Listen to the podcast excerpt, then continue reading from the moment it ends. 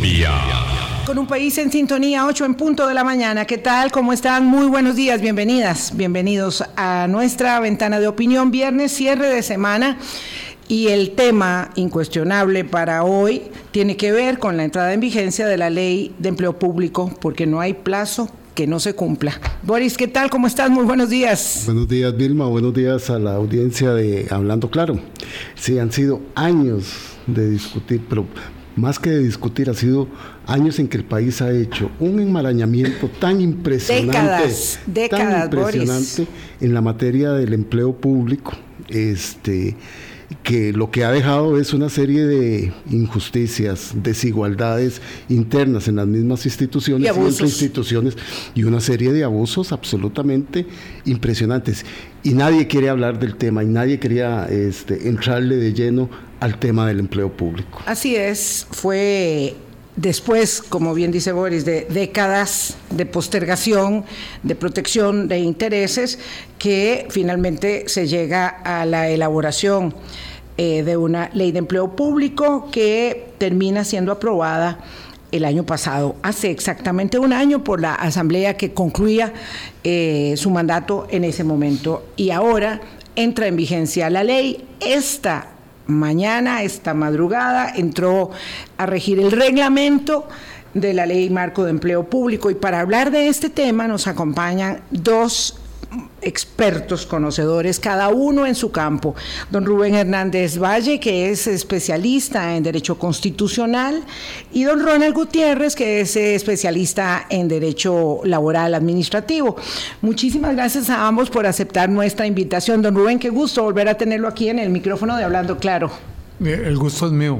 Vamos a la orden. Muchas gracias. Eh, Ronald, gracias otra vez. Gracias por volver a acá. También hace mucho tiempo que no lo teníamos. Muy buenos días para ustedes, buenos días también para don Rubén, buenos días para toda la audiencia. El honor es mío y aquí estamos a sus órdenes. Gracias. Bueno, mm, lo primero es que hoy se publicó el reglamento de la ley de empleo público y lo otro obviamente es que eh, antes de que se publicara el reglamento, ya muchos habían cantado este, viajera, diría el bolero. Eh, hay una cantidad, y yo creo que eso es importante explicarle a las personas, una cantidad importante de instituciones que han venido diciendo, a mí no, yo voy a hacer mi propio esfuerzo por establecer mi propio salario global, yo voy a poner mis propias condiciones. Este, no, muchas gracias, órgano rector del Ministerio de Planificación Nacional y Política Económica, yo lo voy a hacer sin usted. Y ambos coinciden en que si por la víspera se saca el día, va quedando casi nadie en la aplicación o va a quedar casi nadie en la aplicación de la ley.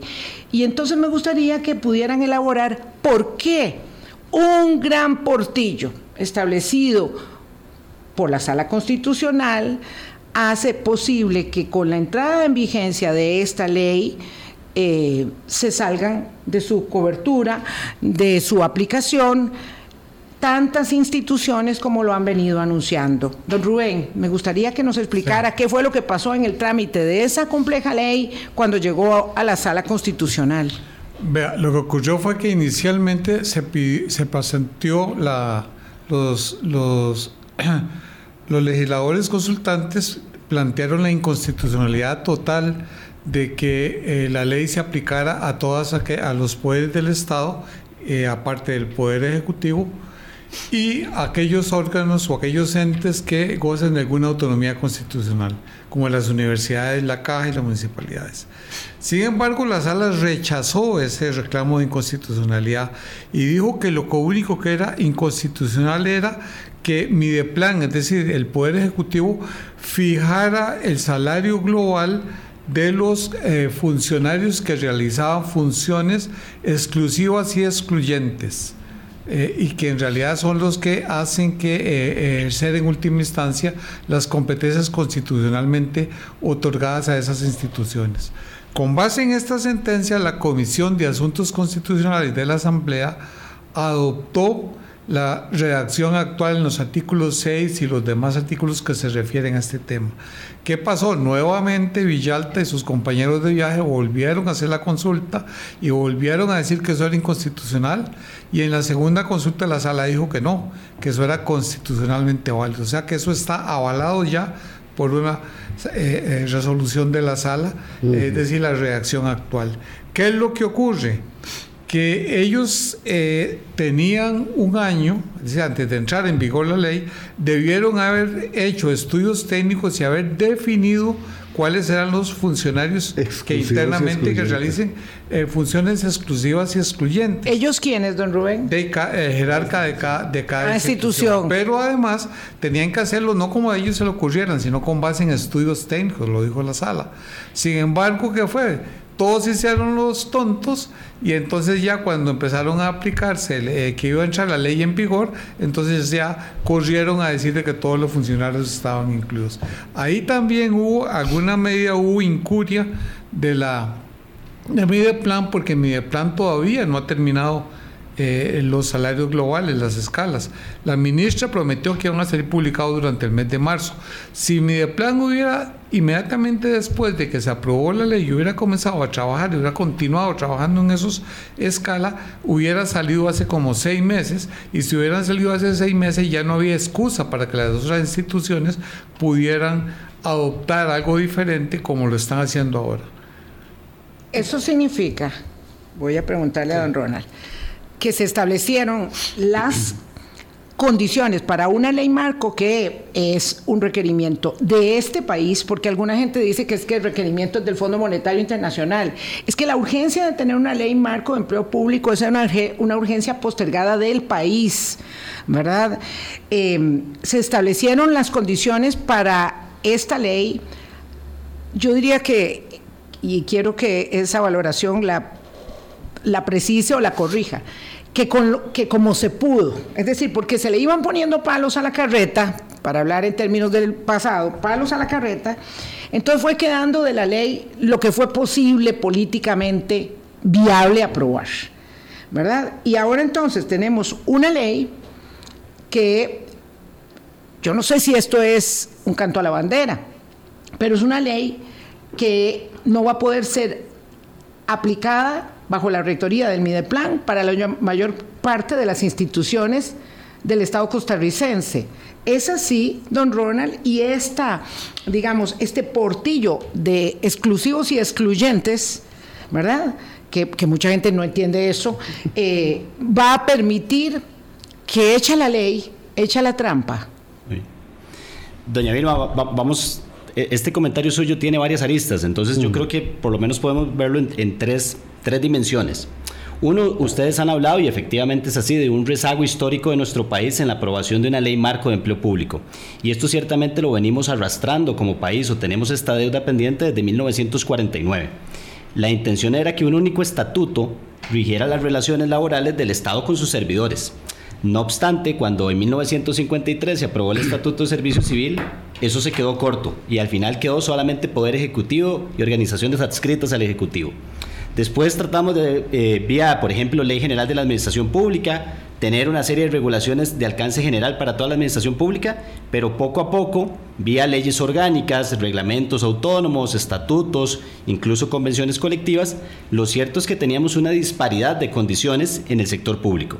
Es decir, Hoy la fotografía que tenemos del sector público es un sector público, sí, una única administración pública, pero conformada por diversa cantidad de instituciones públicas, más de 300, cada una con una realidad distinta, con reglas de juego distintas en materia laboral y además con regímenes de empleo incluso distintos. Así es. ¿Qué es lo que se pretende? Y aquí viene una segunda reflexión, vía ley marco de empleo público, buscar uniformar. Ese es el gran objetivo de la ley marco de empleo público uniformar condiciones de empleo, que tiene que ver no solo con salario, tiene que ver incluso con las formas en que contratamos, con las formas en que evaluamos el desempeño y por supuesto con la forma en que remuneramos a los servidores públicos. Y ahí entonces viene la tercera reflexión. Si el espíritu de la ley, la intención del legislador es uniformar condiciones de empleo, uniformar reglas de juego, entonces ¿qué es lo que está sucediendo con esta discusión? Bueno, la ley planteó que todos los servidores públicos en principio iban a estar agrupados en siete familias. Eso es lo que nos dice la ley. No obstante, efectivamente, cuando esto no era una ley, sino que un proyecto de ley va a la consulta que don Rubén ha señalado, pues la sala termina diciendo la ley no tiene un vicio, no tiene un problema de inconstitucionalidad, siempre y cuando se respete la independencia de los poderes, por el legislativo, Poder Judicial, Tribunal Supremo de Elecciones incluso, y además se respete la autonomía del nivel máximo. Y entonces, en esos casos, y solo para esos casos, esas organizaciones tienen que definir a lo interno quienes realizan labores exclusivas y excluyentes y efectivamente esa decisión debe ser con base en criterios técnicos. Lo que pasa es que la tendencia que estamos viendo en este momento es que se están nombrando a todos los funcionarios exclusivos y excluyentes. ¿Cuál es el efecto de esto? Que entonces, para, esos, eh, para esa selección, para esa determinación, no vamos a tener rectoría de Mideplan y por ende no va a ser el salario global que define mi plan el aplicable, sino que cada una de esas instituciones tendrá la potestad de aplicar el salario global que corresponda. don Randall, pero ¿quién debería emitir esos criterios? Don Ronald, perdón. Señor. Dale, cambiamos no, es que nos, había corregido, perdón, perdón. don Ronald, ¿Quién debería emitir esos criterios técnicos para que sean para todos? ¿verdad? Porque la resolución que nos decía don Rubén Hernández, como muchas de la sala constitucional, siempre son ambiguas. Y entonces ahí queda todo, como dice Vilma, para que echa la ley y echa la trampa. Sí, eh, eh, lo respondo puntualmente. Los estudios técnicos debe hacerlos cada organización. Por supuesto que aquí, por ejemplo, el rol de recursos humanos va a ser clave.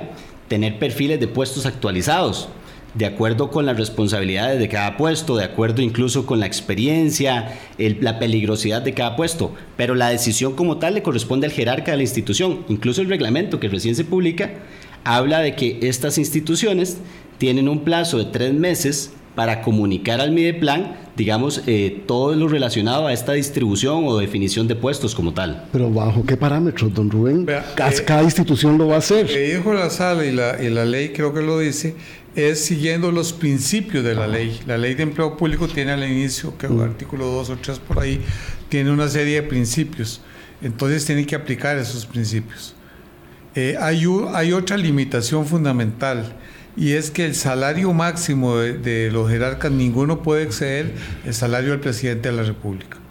Por lo menos ahí va a haber una cortapisa para los alcaldes que ganan mucho más que el presidente de la República. Para ciertas presidencias ejecutivas. Entonces ya eso va a ser aplicable en la próxima elección de alcaldes. Ya los próximos alcaldes no van a poder ganar las barbaridades que ganan ahora. Pero bueno, esa es como, digamos, bueno, una pequeña victoria que vamos a, levantar en medio del tema. Vamos a ver, esto que estamos viviendo en Costa Rica con la ley de marco de empleo público no es nuevo. Cuando hacemos algo, eh, hacemos todo lo posible por impedir que se avale cualquier cambio. Somos muy reacios a los cambios.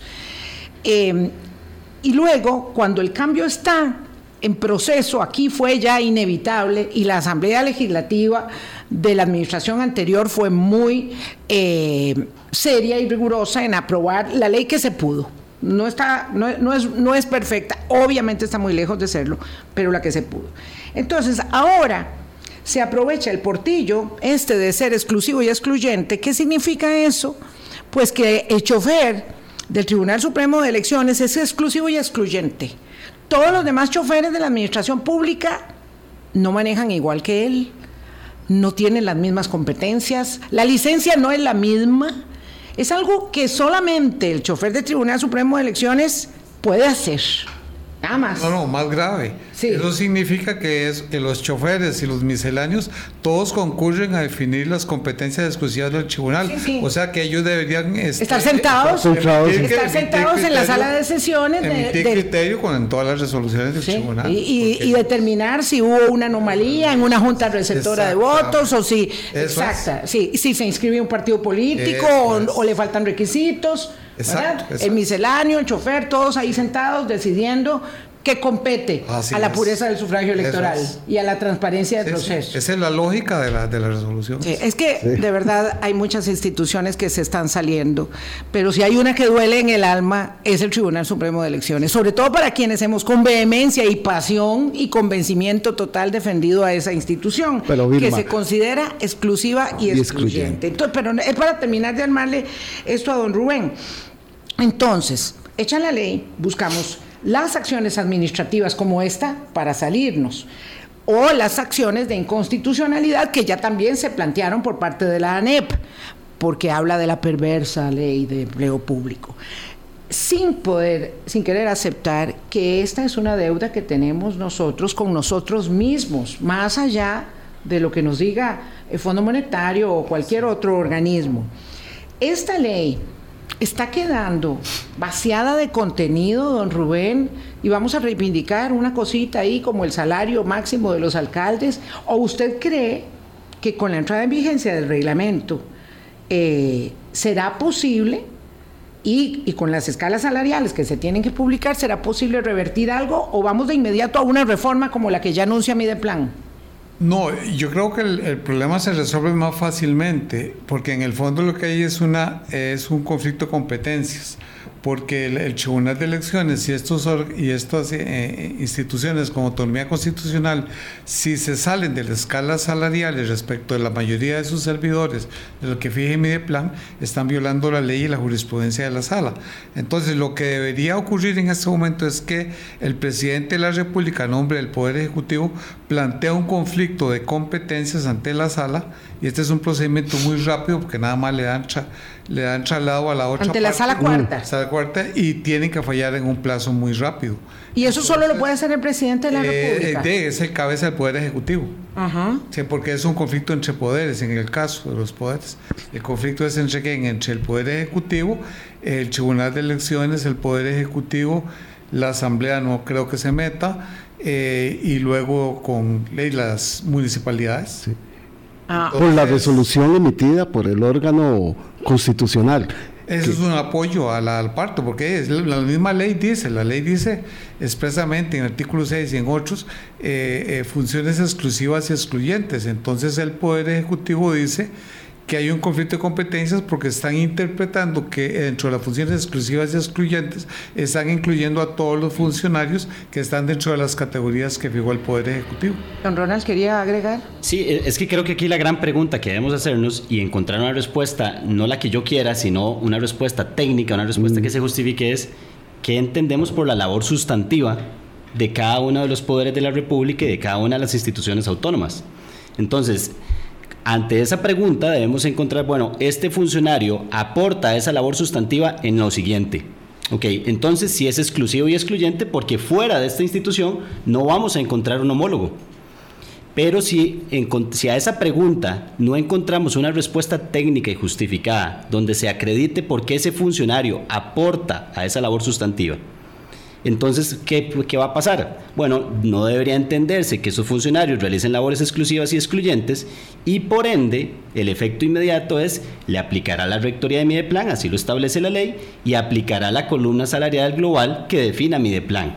Pero yo creo que la pregunta, el trasfondo de todo esto es cómo estas instituciones o cualquier otra que llegue a definir puestos exclusivos y excluyentes responde a esa situación. Vea la, creatividad, sustantiva. vea la creatividad que tuvo el Tribunal Supremo de Elecciones. Usted no se imagina la creatividad que existe dentro de las instituciones públicas para determinar universos paralelos. Claro, claro, eh, exactamente. No, no, no, creo que nos estamos imaginando bien porque lo estamos, lo estamos observando. Son las 8.19, tengo que hacer una pausa. Hoy nos acompañan don Ronald Gutiérrez, que es laboralista, y don Rubén Hernández, que es especialista en Derecho Constitucional, que plantea que el presidente de la República tiene la competencia para ir a la sala cuarta y plantear un conflicto de competencia entre poderes, entre el poder ejecutivo y el poder electoral. Eh, y no sé. Cualquier, también con otras instituciones. O sea, y las municipalidades eh, sí, y el Poder Judicial, mismo. Todos. Todos. Con todos. Con todos. Con todos. 8.20, ya venimos. Colombia país en sintonía. Gracias por acompañarnos esta mañana con don Rubén Hernández y Ronald Gutiérrez. Hablamos de la entrada en vigencia de la Ley Marco de Empleo Público. Eh, hace muchos años, ya tenemos 16 aquí en Hablando Claro, eh, tuvimos la oportunidad de entrevistar a dos especialistas que vinieron a Costa Rica a dar su concurso para justamente hablar de una ley marco entre, de empleo público. Será 10 años. Uno era chileno y el otro era alemán. Ambos estaban absolutamente sorprendidos de que Costa Rica no tuviera una ley marco de empleo público. Entonces, con esto quiero enfatizar algo que es básico, don Rubén y don Ronald. Es imprescindible ordenar esta maraña que hemos hecho que ha permitido tantos abusos como disparidades y eh, quisiera que ambos elaboraran por qué esto es importante para la sociedad costarricense en su conjunto y no solamente para los funcionarios del sector público. ¿Podrían elaborar al respecto, don Rubén? Bueno, en primer lugar porque es un mandato constitucional expreso, el 191. Y vean que tiene una reacción muy concreta, dice todos los servidores del Estado. y hasta, hasta donde yo sé, los, los servidores de la municipalidad, el tribunal de elecciones, del Poder Judicial son servidores estatales. Entonces, no es que eh, en realidad inclusive la sentencia de la sala constitucional esté equivocada porque si hubiera aplicado realmente el 191, no hubiera establecido esa distinción entre funcionarios que ejercen eh, funciones este, exclusivas y excluyentes. ¿Por qué? Porque la norma del 191 es aplicable a todos sin ninguna distinción. Inclusive en el 156 eh, se enfatiza respecto al Poder Judicial de que quedan sometidos a los principios del, del servicio civil. Entonces ese es el primer elemento.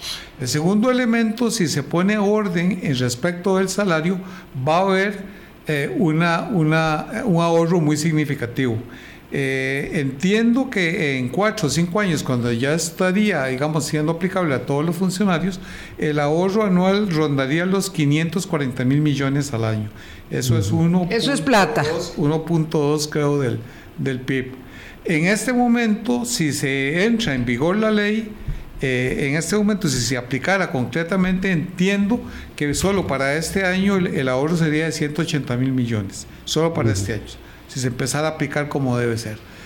Eh, en tercer lugar, eh, viene a terminar con una corruptela que comenzó en los años 70 en Recope, que fue la creación de las convenciones colectivas.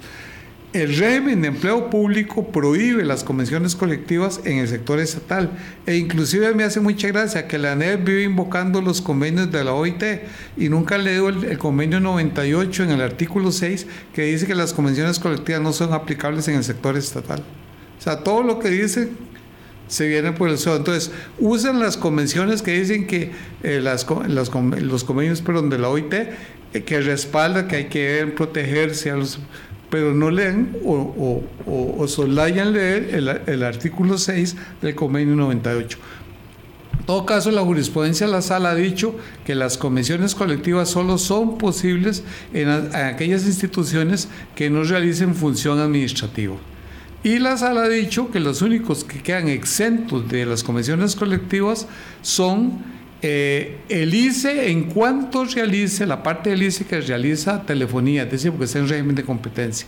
En segundo lugar, estarían los bancos estatales y en tercer lugar el Instituto Nacional de, Seguros. Salvo esas instituciones, todas, todas está, tienen prohibición de celebrar convenciones colectivas. La ley debió haberlo prohibido, pero hubo que llegar a, a una norma de transacción, eh, de transacción en el sentido de que eh, las comisiones colectivas no pueden establecer en lo sucesivo crear puestos ni hacer nada relativo a salarios.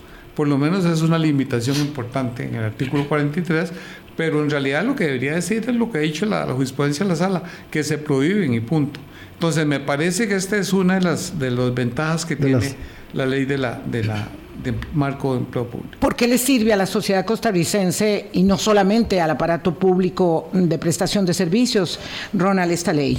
Sí, vamos a ver. Eh, vuelvo a la fotografía anterior versus la fotografía que se visualiza con la nueva ley. Uniformar condiciones de empleo. En términos muy prácticos, hay un principio que cualquier ciudadano se sabe, y es que igual trabajo, igual salario. Eso es lo que busca cumplir esta ley. No importa en cuál parte del sector público usted se encuentre, sector estatal, sector central, sector descentralizado, sea el sector municipal u otro, lo que se busca es que si yo hago y cumplo una serie de tareas, labores, responsabilidades, gane lo mismo y no tengamos esas disparidades salariales que hoy sabemos que existen. Tenemos N cantidad de informes, tanto internos como externos, que han acreditado esas desigualdades. Y entonces, detrás de esto se busca igualdad en las condiciones salariales y otras condiciones también, pero además un tema de eficiencia en la administración pública, un tema de optimizar los recursos públicos. Yo nada más también hago acá una salvedad. Eh, efectivamente, la negociación colectiva es un tema comprendido dentro de la ley marco de empleo público y viene de algunas limitaciones. No sin antes decir que este tema de la negociación colectiva ha venido evolucionando como tal en nuestro país. Ciertamente, lo, decía bien don Rubén, la jurisprudencia de sala constitucional marcaba una línea. Ahora, no podemos perder de vista que desde el año 2017, con la entrada en vigencia de la reforma procesal laboral, hubo una serie de reformas en ese código de trabajo, además en la Ley General de la Administración Pública, que permiten a toda la administración pública la negociación de convenciones colectivas. Ahora, el tema es qué condiciones se negocian ahí. Y justamente al decir la ley marco de empleo público que no se puede negociar nada relacionado a salarios, se busca evitar que vía negociación de convenciones colectivas hayan o empiecen a introducirse esas diferencias, esos cambios entre instituciones como tal. Don Randall, ¿por qué ha costado tanto entender? Don Ronald. Don Ronald, ¿cómo le estoy diciendo? Hoy tengo cara de, de, cualquiera, pero no de Ronald, ¿verdad? Ah, ah, esperemos que cualquiera sea buena gente, no pasa nada. Don Randall. Ronald. Ronald. Ah, es que yo apunté el Randall. Ya, pobre. Hoy, amanecí mal, casi llego tarde. Este, don Ronald, ¿por qué ha costado tanto entender esto que usted lo dice tan simplemente? Igual trabajo, igual salario, incluso dentro de las mismas instituciones que tienen realidades muy dispares entre sus mismos personas colaboradoras. Se debe, don Boris, justamente también a lo que hablábamos antes, es que hablamos de un único sector público, pero la realidad es que no es un único sector público. Tenemos muchas instituciones que realizan actividades distintas. Sí, es un Estado, sí, pero imaginemos un patrón en nuestro país por un momento que tenga más de 300 mil trabajadores. No es fácil gestionar 300 mil trabajadores. No lo tenemos, un patrón en el sector privado que agrupe 300 mil trabajadores. Entonces, en el Estado hemos tenido 300 mil trabajadores, pero cada uno con leyes con particularidades distintas. Muchos pequeños islotes. Y, y ese es el reto de esta ley, agarrar un grupo casi de 300 mil personas que han venido cubiertos o bajo una cobija de leyes distintas y decir, no, ahora vamos a entrar a, única, a una única realidad. ¿Cuál es esa realidad? Ley Marco de Empleo Público, Rectoría de Mideplan, que ojo, este tema de la Rectoría no es nuevo. La Rectoría de Mideplan la tenemos desde el 4 de diciembre del año 2018, es con la Ley de Fortalecimiento de las Finanzas Públicas que se habilitó. Entonces tampoco tenemos que maravillarnos cuando hablamos de la rectoría de Mideplan. Ahora lo que estamos dando es delimitando o dando, digamos, sus alcances. Pero ya esto lo teníamos desde hace casi cuatro años como tal. Entonces, don Boris, puntualmente ha costado porque tenemos una disparidad de normas, una disparidad de condiciones de empleo. Ojalá a partir de hoy vía eh, ley marco de empleo público y salario global, incluso el reglamento ya hoy dice, y esto es importante señalarlo, que hoy un funcionario de nuevo ingreso, hoy 10 de marzo, entra a la administración pública, ya entra con salario global. Ya no hay más pluses salariales como tal. Ahí iremos viendo el cambio a mediano plazo, ¿verdad? Claro, eh, eh, es, es, largo el camino, es largo el camino, porque la implementación puede empezar ahora, pero los 540 mil millones de los que habla don, don Rubén Hernández de aplicación de salario global y, de eh, consecuente eh, ahorro serán dentro de unos años. Y luego viene el establecimiento para, de las reglas para todos los que van entrando al sector público. ¿Qué pasa ahora, don Rubén? ¿Qué, ¿Cuál sería el escenario? Eh, no quiero decir si la acción de inconstitucionalidad prosperase, porque eso tarda años. ¿verdad? Usualmente las acciones de inconstitucionalidad tardan. bueno, los empleados públicos han interpuesto una acción y ahí, bueno, sí, porque, porque la idea es eh, este, que la cosa no funcione. Eh, pero en cuanto a las acciones administrativas que hacen que yo me salga de la aplicación de la ley, porque yo lo que quiero es que el país se ordene, pero con ustedes tres. Sí, conmigo no. No conmigo, ¿verdad? Y que todos ustedes además también paguen todos los impuestos al día, ¿verdad? Y yo cuando puedo me voy escapando. En, en general, digamos, tenemos esa, esa condición de escapismo.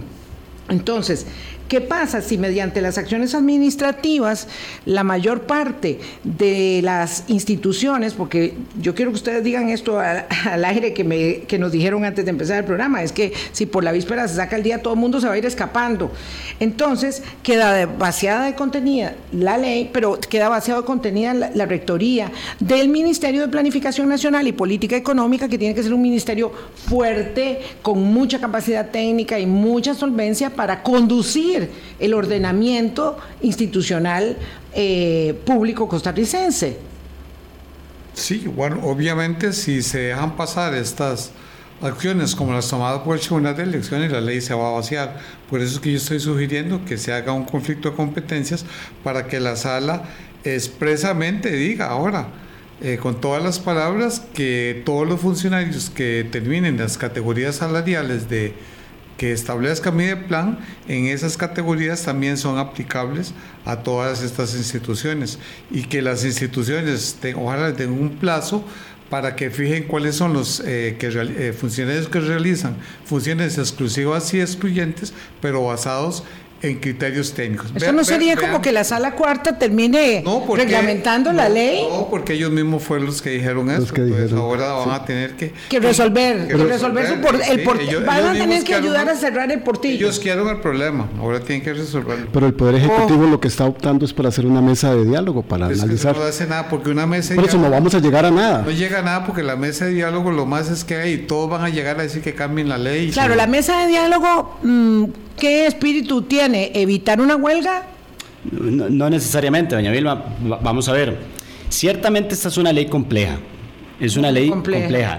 Hablamos de una ley de 50 artículos, 15 transitorios y, dato curioso, el reglamento es más grande que la ley. 61 artículos, ¿verdad? No es un dato menor para para los que somos juristas, abogados, pues nos llama la atención un reglamento un poco más grande de la ley y eso lo que evidencia es que era una ley compleja y que vía reglamento estamos tratando de solventar temas que por ley no quedaron tan claros. Ahora, esta mesa de diálogo, esta mesa de discusión, yo creo que va a tratar, imaginaría yo, y esto de verdad debemos plantearlo así, suponer que va a tratar de solventar esos vacíos de la ley. un escenario, un escenario podría ser que la misma ustedes no lo han leído, apenas salió esta madrugada. Tienen que, algo por ahí ya pudimos pudimos ojear, doña Vilma, y uno podría suponer que si en la ley se dijera cuáles son algunos de los factores que estrictamente se deben cumplir para nombrar puestos como exclusivos y excluyentes, eso viene a delimitar el margen de acción. Pero la ley en este momento no define ¿Qué debo entender como criterios de referencia para definir a alguien exclusivo y excluyente? Entonces, como no lo dice, tenemos un mayor margen de interpretación. Si la ley, por ejemplo, estoy dando un supuesto a corto mediano plazo, Claro, debe pasar el trámite de reforma de ley, que sabemos que no es sencillo. pero está el conflicto de competencia que hemos, que hemos comentado. Pero si la ley delimitara entonces que para entender que un trabajador realiza labores exclusivas y excluyentes necesariamente debe cumplirse esto y que eso debe consignarse por escrito en un informe técnico y que ese informe técnico se debe remitir y además se debe publicitar en el sistema de empleo público que ahora es de alcance nacional, bueno, yo creo que incluso la ciudadanía misma podría revisar si existen o no esos controles como tal es una alternativa también para tener varias opciones en la mesa. Eso podría salir, por ejemplo, de esta mesa de discusión. Claro, pero es que qué peligroso una, digo, qué, qué, complejo, no sé si peligroso es la palabra, una reforma de ley. Eh, ahorita, digamos, eh, eh, en, este, en este proceso, en este momento, porque esto podría dar al traste con, no sé si se pueden retrotraer a la rigurosidad de intentar ordenar esto. Si una reforma de ley con la potestad, la competencia legislativa, puede echar para atrás todo. Claro. Lo que, va a ocurrir es que se presenta la reforma de dos artículos, por ejemplo, y el Frente Amplio va a pretender reformar los y todo. Por ejemplo, va a tratar de promulgar los 48 restantes. Exactamente. Entonces eso eso puede ser un problema, salvo que haya un acuerdo político muy fuerte entre los demás grupos para poder que tramitar únicamente esas dos esas dos reformas. Por cierto, quería aclarar Pero porque usted solo dice el Frente Amplio, son solo ellos, usted los ve. Yo, yo, encuentro otros opositores ahí. Pero bueno, ahora hubo otros. Básicamente es el Frente Amplio. Bueno, yo quería eh, decir lo siguiente, que es muy interesante. Costa Rica en este momento eh, existen como 7.500 categorías de, de, trabajadores. No. 7.500. el promedio en la OCDE es 550.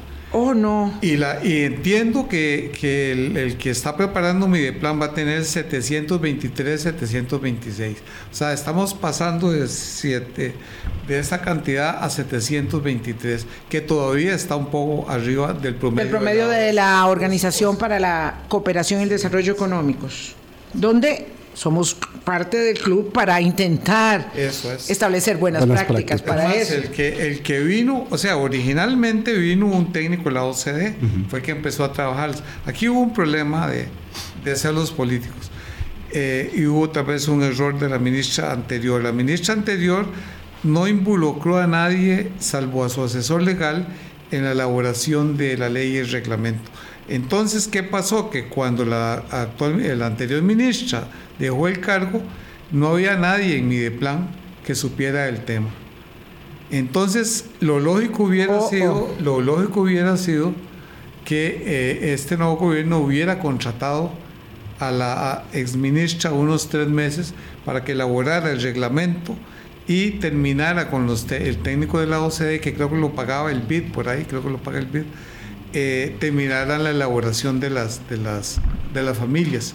Hubieran terminado en tiempo, en seis meses hubieran terminado. Pero de ahí lo que pasó fue que patearon la bola y hey, empezaron a hacer el reglamento hace como tres, cuatro meses apenas. Y, y las categorías yo no sé en qué, No, en qué ¿en qué- quedaron. Seis meses se habla. Seis el, meses. el reglamento indica que a Seis partir meses. de hoy, seis meses, seis para tener las columnas salariales que Mideplan está en proceso de, Sí, de sí, elaborar. Y eso es lo O que sea, más hasta está septiembre, importando. hasta septiembre. Septiembre, 10 de septiembre, doña Vilma. La, ma- la materia salarial es la que más les está importando a los empleados públicos, no es tanto todo lo otro que estaba apuntando usted muy correctamente, que tiene que ver Ahora, con la contrataciones ley- y evaluación de desempeño. Exacto. La ley no, no quita beneficios. No, O sea, no. eh, Yo creo que esto es muy importante establecerlo, porque puede ser que personas trabajadoras del sector público que no conocen, no tienen por qué conocer algo tan complejo como esto, ¿verdad? O sus familias piensen, bueno, ya, y ahora nos van a quitar este eh, ver. recursos que tenemos, eh, vacaciones con las que contamos. Eso no sucede con la nueva ley marco de Nada empleo de público. La, la ley fue categórica desde un inicio en ese tema de respetar, digamos, el salario existente. Ante la pregunta de hoy, cualquier funcionario, no importa dónde se encuentre, un funcionario público diga, ¿me van a rebajar el salario? No, no me van a rebajar el salario. Habrá una transición hacia el salario global. ¿Cómo va a ser esa transición? Bueno, depende de donde yo me encuentre.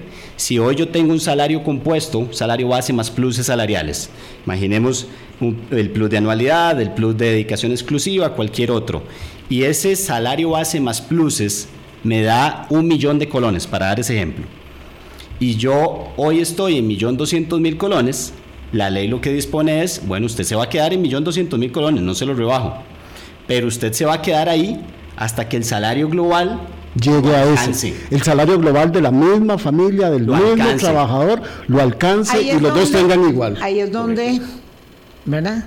Genaro votó la mula, como decían antes.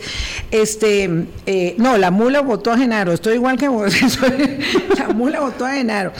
Eh, porque, claro, eh, el chofer exclusivo y excluyente de la institución pública, Tribunal Supremo de Elecciones, Universidad de Costa Rica, no sé, que gana. Había uno que ganaba cuánto, Dos millones trescientos. Dos millones trescientos, dos millones trescientos. Y ahí se va a quedar ahí parado por los siglos de los siglos, amén. ¿Verdad? Y entonces, claro, ahí es donde viene este el brinco. Porque la idea es que siguiera ganando, siguiera ganando anualidades, pluses, etcétera. Este, mm, ciertamente algunas de esas cosas ya se habían este, cortado con la entrada en vigencia de la ley de fortalecimiento de las finanzas públicas en el 2018. Tampoco es que es la ley marco de empleo público la que cambia el estado de las cosas, porque otra cosa que creo que ha sido eh, tergiversada es que esta sea una ley fiscalista. Y yo quiero que ustedes digan si eso es correcto o es falso o es parte, digamos, de, de la argumentación para echarse abajo la ley. Sí, en, mi criterio no lo es. Eh, tiene un espíritu distinto y lo, lo dije al inicio de mi primera intervención, uniformar reglas de juego. Eh, digámoslo así, buscar que todos tengamos condiciones similares al menos. Eh, debemos entender esta ley como un complemento al el recorrido que está haciendo el país por ordenar las finanzas públicas, por ordenar el tema del empleo público. Por supuesto que no podemos ver esta ley en abstracto, ¿no? Ya con la entrada en vigencia de la ley de fortalecimiento de las finanzas públicas, doña Vilma, usted lo decía bien, hubo una serie de cambios en materia salarial.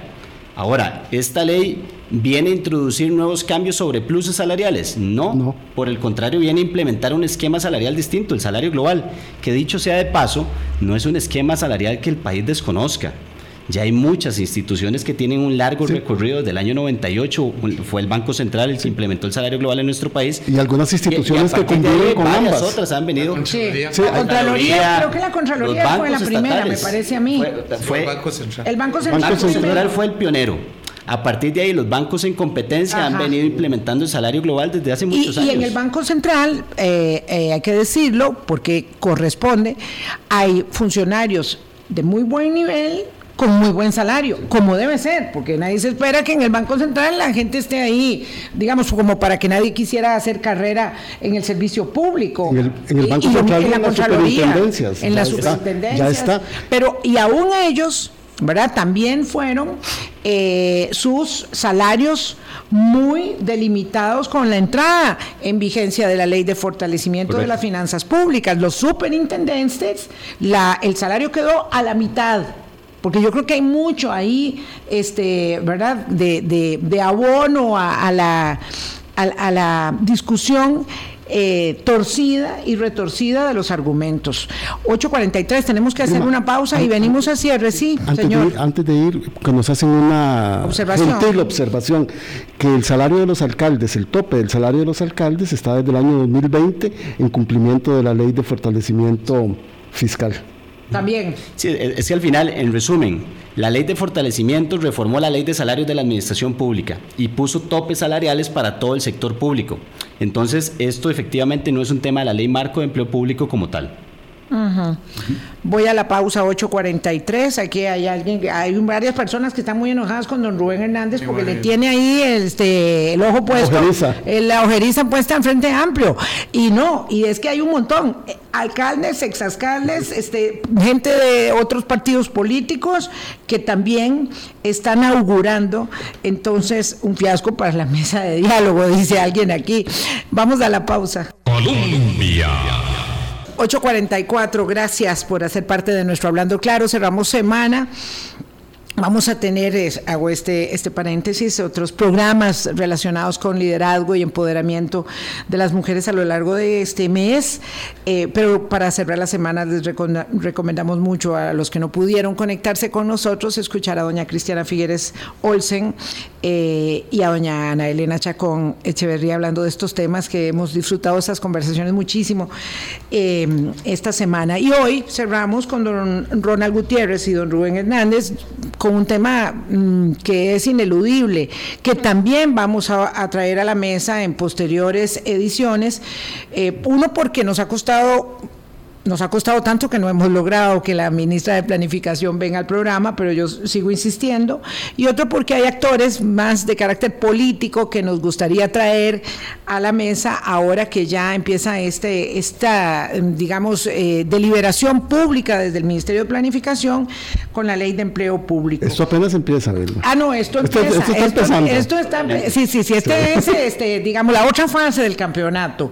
Es que qué difícil es hacer cambios en nuestro país para eh, modernizarnos, ordenarnos y disciplinarnos y estar en la OCDE, en el Club de las Buenas Prácticas, este, realmente nos pone un parámetro, pero es difícil porque nosotros no queremos estar en cintura. Don Ronald, eh, quisiera unos comentarios sobre la pertinencia de esta ley para ir cerrando y sobre cómo usted va viendo que va quedando, porque si todos se, con- se conducen como exclusivos y excluyentes, nuestra preocupación es el vaciamiento de la ley y que termine en una mesa de diálogo por acordarse algo, no parece ser la, mm, ah, impronta del Ejecutivo echar atrás, pero una huelga bien mandada pone a temblar a cualquiera.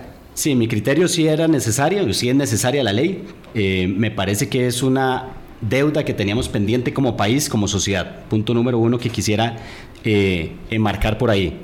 Dos, me parece que el espíritu de la ley es claro, uniformar condiciones de empleo.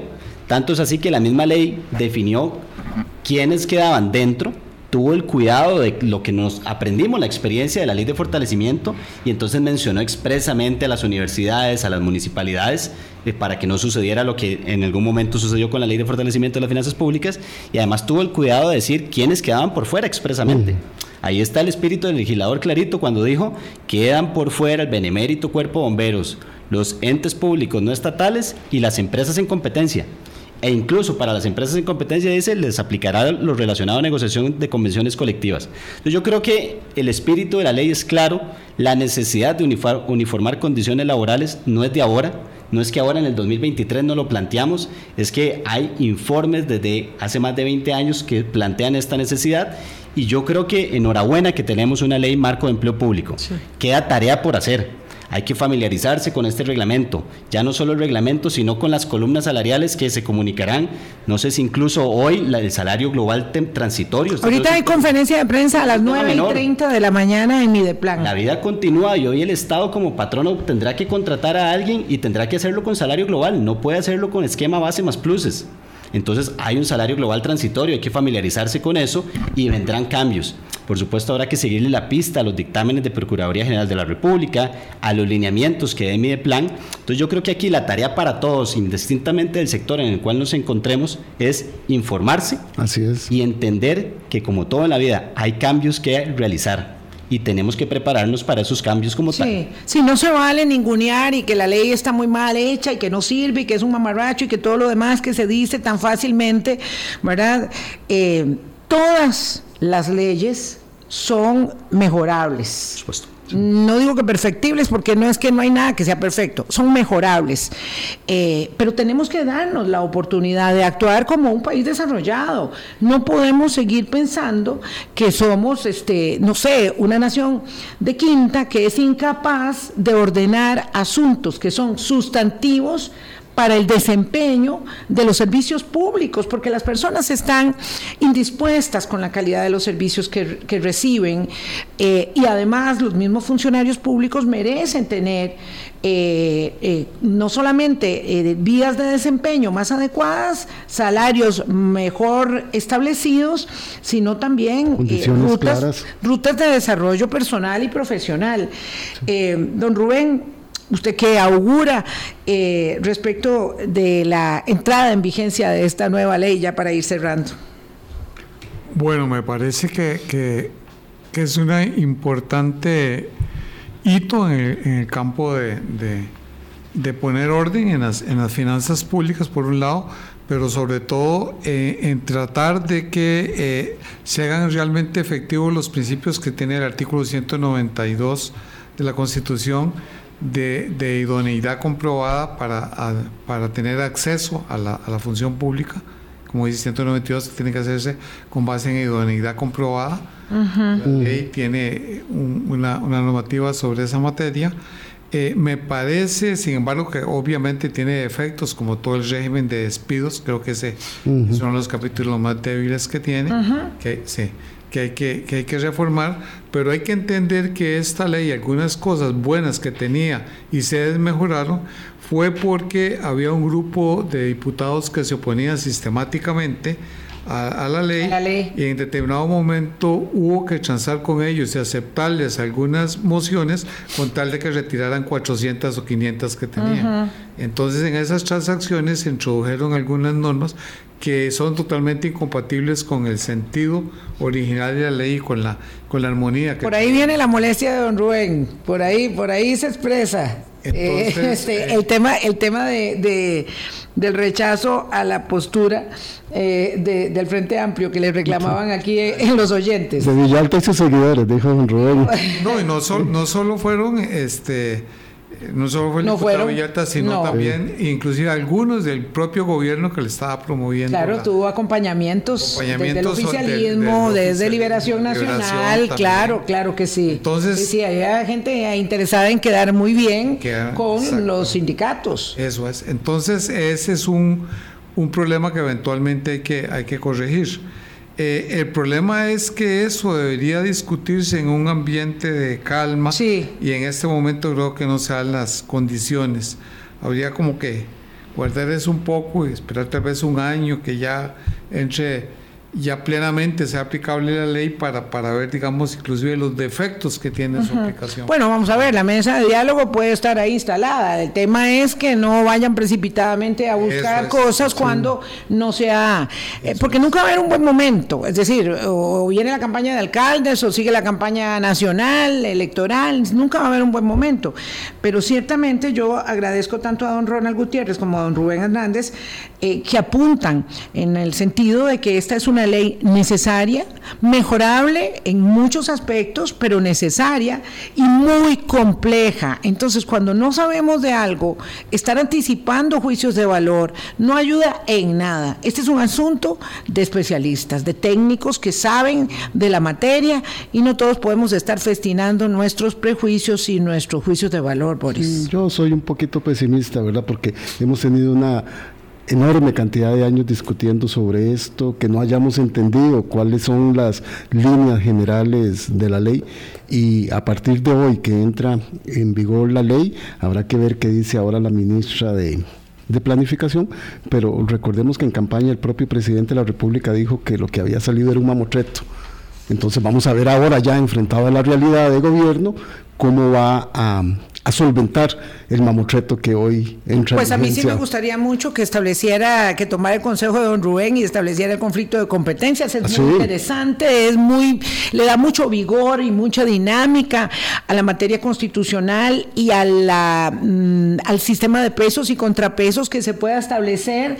Este, una circunstancia eh, como esta, el presidente no ha tenido una buena relación con la sala constitucional, pero la sala constitucional es un ente eminentemente de aplicación de, de derecho Mm, de protección de la constitución política que dirá lo que corresponde y tiene una obligación, dice don Rubén, que asumir. Y, además llevar justicia a las mismas instituciones que viven, las mismas personas trabajadoras, diferencias tan abismales que son los de clase en materia de, público. Los de segunda clase. Y que, y que sienten que dicen, no, es que en una entidad tal todo el mundo gana mucho y eso no es cierto. Sí. Eso no es cierto. Sí, Hay, hay, empleados públicos de, de, segunda categoría y de tercera, categoría. Bueno, nos vamos, que tengan un buen fin de semana. Quiero agradecerle muchísimo a Juan Manuel Alpizar de Tabarcia de Mora. Eh, el café que está haciendo. Delicioso. El café ayurvédico, delicioso. De verdad que sí, me lo habías traído, pero no lo había probado hasta ayer y hoy espectacular y a don Manuel Cascante que fue el que me lo mandó. Sí, el que pagó para que se te mandara. El que, el que pagó para que de Juan Manuel me diera esas bolsitas. Este, de verdad que muy, muy buen café. Estoy encantada con su aroma, con su sabor eh, y sus, espero que sus propiedades también. Pásenla muy bien, cuídense mucho. Gracias a don Ronald, gracias a don Rubén. Que tengan un muy buen fin de semana. Muchas gracias. Muchas gracias.